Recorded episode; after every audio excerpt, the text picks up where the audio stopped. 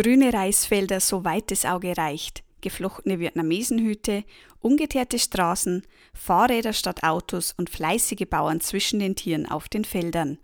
So oder zumindest so ähnlich hatten wir uns Vietnam vorgestellt. Eher ländlich, keine Megacities und alles eher bescheiden. Wir konnten ja nicht ahnen, wie falsch wir damit lagen und dass gleich bei unserer Ankunft jemand mit unserem Backpack in eine dunkle Gasse abhaut.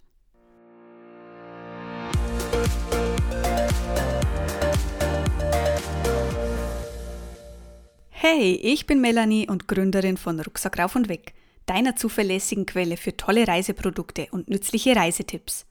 In meinem Podcast Rucksackgeschichten nehme ich dich mit in alltägliche, lustige und herausfordernde Erlebnisse, die mir bisher auf meinen Reisen so passiert sind.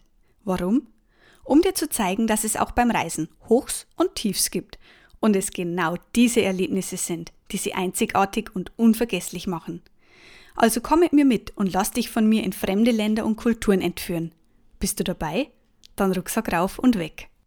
Vietnam stand schon lange auf unserer Liste der Länder, die wir noch bereisen wollten. Unberührte Natur, Reisfelder, kleine Dörfer, unbefestigte Straßen, nette Menschen.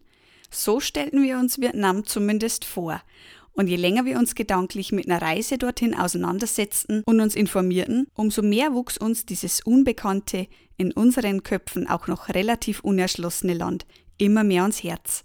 Da mussten Florian und ich natürlich unbedingt mal hin. Und im Januar 2016 war es dann auch soweit. Die Hauptstadt Ho Chi Minh, das frühere Saigon, war zu diesem Zeitpunkt in unseren Köpfen nichts anderes als noch eine relativ unentwickelte Stadt, durch die sich, mal ganz unverblümt gesagt, noch unbefestigte Straßen zogen. Doch das war, wie ich rückblickend nun weiß, mehr als nur naiv gedacht. Denn Ho Chi Minh ist eine Stadt, wie ich sie bislang nur selten erlebt habe. Noch etwas quirliger ist meiner Erfahrung nach nur Bangkok, die Hauptstadt Thailands. Bei der Einreise nach Vietnam erhält man übrigens standardmäßig ein kostenloses Visum, welches für ca. 15 Tage gültig ist. Da uns das aber zu kurz war, mussten wir uns vorab noch um ein Visum kümmern. Und da wir zu dem Zeitpunkt, zu dem wir beschlossen hatten, nach Vietnam zu fliegen, bereits in Thailand waren, mussten wir das Visum von unterwegs über eine Online-Visumsagentur arrangieren. Was aber total unproblematisch war und problemlos funktionierte. In der Beschreibung dieser Folge habe ich dir den dazugehörigen Blogbeitrag verlinkt, wo du die ganze Visumsthematik nochmal in Ruhe nachlesen kannst. Nachdem wir das Visum also in Händen hielten, konnte es dann Mitte Januar endlich losgehen. Und weißt du was?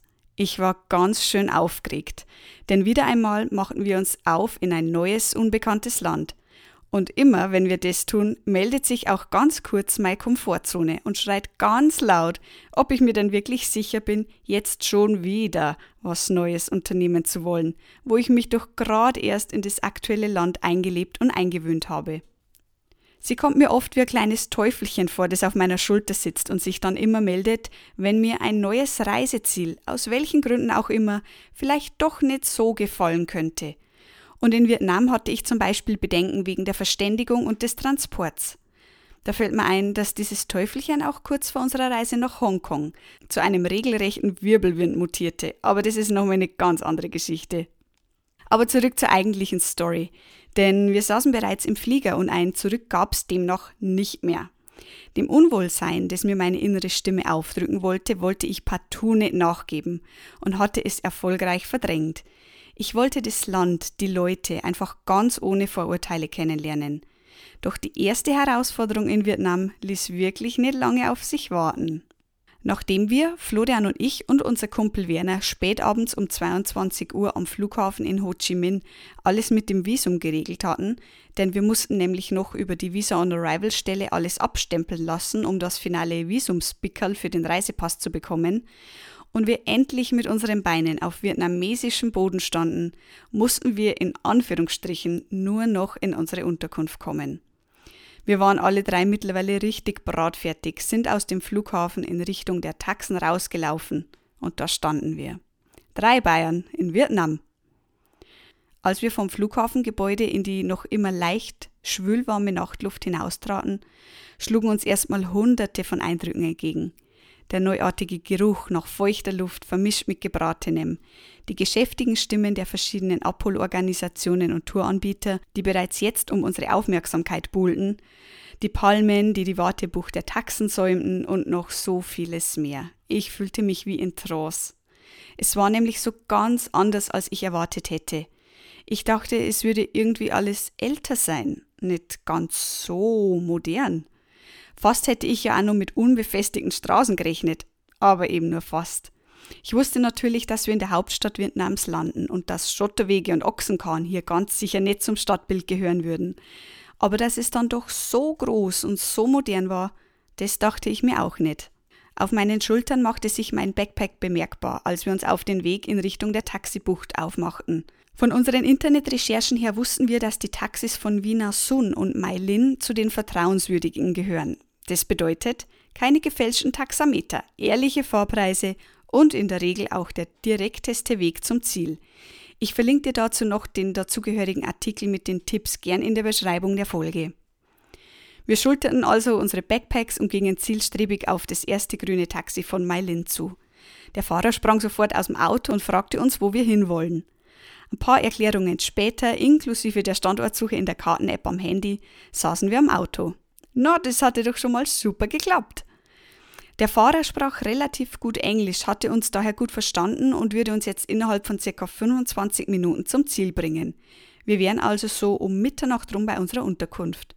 Und noch während ich das dachte, realisierte ich erstmals meine Umgebung. Die beigen Ledersitze im Taxi, der leichtmodrige Geruch, der sich Möbeln bzw. wie hier den Sitzen angeheftet hatte, wenn sie ständig feuchter Luft ausgesetzt sind – das leicht mürrische, aber doch freundliche Gesicht unseres Taxifahrers, der anscheinend kein Freund großer Worte war, und die Lichter des Flughafens, die wir jetzt hinter uns ließen. Aber was war das am Horizont? Dort, wo der helle Schein herkam. War das die City? Das konnte ja eigentlich nicht sein, oder? Denn Ho Chi Minh war ja nicht so groß. Oder doch? Aber wie weit ich mit dieser Annahme daneben lag, merkte ich spätestens jetzt, denn die Hauptstadt Vietnams war mächtig mächtig beeindruckend und mächtig groß. Es gab breite, beleuchtete Straßen und moderne Hochhäuser, hell erleuchtete Einkaufszentren und unendliche Wohngegenden. Wir hatten die ersten Anfänge der Stadt schnell hinter uns gelassen. Und viel los war um diese Uhrzeit zwar nicht mehr, was ich persönlich als sehr angenehm empfand, aber ich war doch auch überrascht. Würde es tagsüber auch so sein? Das würden wir auf jeden Fall am nächsten Tag rausfinden. Mittlerweile war die Gegend dunkler und nicht mehr ganz so hell erleuchtet wie die Viertel, durch die wir gerade noch gefahren waren, und wirkte dadurch etwas heruntergekommener. Das Taxi wurde immer langsamer und langsamer. Hoffentlich waren wir nicht hier daheim, dachte ich mir gerade, als das Taxi schließlich stoppte. Aha. Hier sollte wirklich unsere Wohnung sein? Wir schauten uns alle etwas entgeistert an und der Taxifahrer stieg aus und wir drei blieben sitzen. Die Gegend wirkte wirklich etwas verlassen und links neben uns tat sich eine dunkle Gasse auf, vor der ein paar Vietnamesen saßen. In eine solche Gasse würde ich mich ja nie und nimmer reintrauen. Eine einzelne Laterne spendete etwas Licht, wenn auch nur spärlich. Hier konnte sich doch unmöglich unsere Wohnung befinden, oder? Während wir noch so im Taxi redeten, öffnete sich plötzlich der Kofferraum. Wir schauten uns um und versuchten durch die Heckscheibe zu sehen, was los war. Unser Taxifahrer lud die Backpacks bereits aus. Mir versetzte es einen Stich in die Magengrube, denn aus der dunklen Gasse kam auch ein etwas verwahrloster Typ aufs Taxi zu, sprach nur ein paar Worte mit dem Taxifahrer, schnappte sich im Gespräch einen der Backpacks, Florians Backpack, und machte sich mit diesem in Richtung der dunklen Gasse auf. Oh, oh, jetzt aber schnell raus hier, nicht, dass der mit unserem Hab und Gut abhaut. Florian stürzte aus dem Auto, ohne dem Taxifahrer noch einen Blick zuzuwerfen und hängte sich an die Fersen des fremden Mannes, der gerade den Rucksack stahl. Auf Florians Wait, wait reagierte der Typ natürlich nicht und lief einfach mit schnellen Schritten und ohne einen Blick zurückzuwerfen immer weiter, immer weiter und immer weiter in die dunkle Gasse rein. Ich rief Florian zu, er sollte zusehen, dass er seinen Backpack wieder bekam und stimmte mich zwischen Tür und Angel noch hektisch mit Werner ab, da er woanders untergekommen war als wir. Dann stieg auch ich aus, schnappte mir nur schnell meinen Backpack, bevor sich auch diesen jemand anderes schnappte, und rief Flo hinterher, dass ich komme.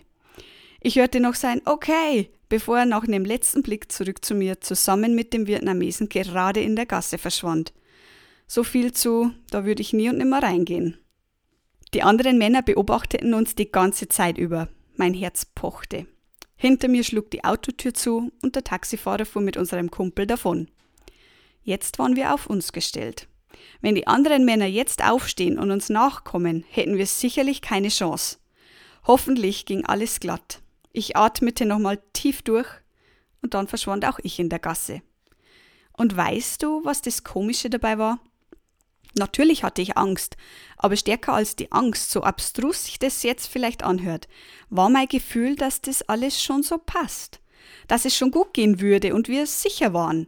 Auch wenn sich gerade wer mit Florians Backpack aus dem Staub machte, wir diesem unbekannten blindlings in eine dunkle Gasse folgten, ohne zu wissen, was da drin auf uns wartete und wir in einem Land waren, in dem wir die Sprache weder sprechen noch verstehen. Relativ schnell hatte ich die beiden dann aber eingeholt und heftete mich an Florians Fersen. Und derjenige, der sich Flo's Backpack geschnappt hatte, ging jetzt auf einmal ganz gemächlich vor Florian her und laberte munter auf Vietnamesisch. Immer wieder deutete er nach vorne. Und wir folgten ihm. Was sollten wir auch schon anderes machen? Die Gasse war relativ schmal, so dass nur zwei Leute nebeneinander gehen konnten und da am rechten Rand immer wieder mal etwas Größeres stand, weiß der Kuckuck, was das war, gingen wir im Gänsemarsch hintereinander her. Plötzlich blieb der Vietnamese stehen, klopfte an die Tür, stellte den Backpack ab und wartete noch kurz mit uns, bis sich die Tür öffnete und eine Frau vor uns stand. Und siehe da, er hatte uns wirklich zu unserem Airbnb-Apartment gebracht.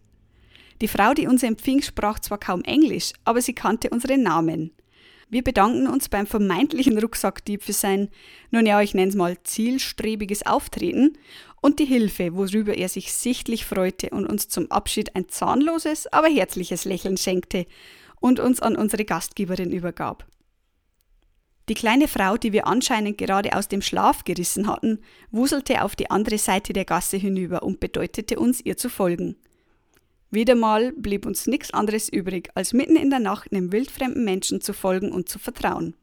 Unsere Gastgeberin machte sich an dem schweren Schloss zu schaffen, öffnete eine quietschende Gittertür und führte uns in unser neues Zuhause für die nächsten zweieinhalb Wochen.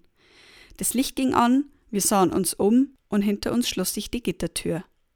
Wir standen in der Garage, zwischen Rollern. Gleich daneben Wohn- und Esszimmer. Alles hin offen, Garage und Wohnzimmer in einem, also ohne Tür. Das war definitiv was Neues. Wobei ungewohnt und komisch trifft es wohl eher. Und doch machte sich ein Gefühl in mir breit, dass wir uns genau auf dieses Abenteuer Vietnam einlassen sollten. Drei Stockwerke ging es dann nach oben, bis wir endlich in unserem kleinen und schmalen, aber sauberen Zimmer standen. Endlich waren wir angekommen. Nach dieser ganzen Mitternachtshektik hatten wir Schlaf wirklich bitter nötig. Das leise, aber stetige Verkehrsbrummen hatten wir da schon gar nicht mehr wahrgenommen. Da sage ich nur Sin Ciao. Hallo Vietnam. In der nächsten Folge Rucksackschichten nehme ich dich mit in die Straßen Ho Chi Minhs, das tagsüber ein ganz, also wirklich ein ganz anderes Kaliber war als nachts und erzähl dir, warum wir hier an jeder Ecke Crossy Road spielten. Da ging uns nur eins durch den Kopf. Hoffentlich hatten wir auch genügend Leben.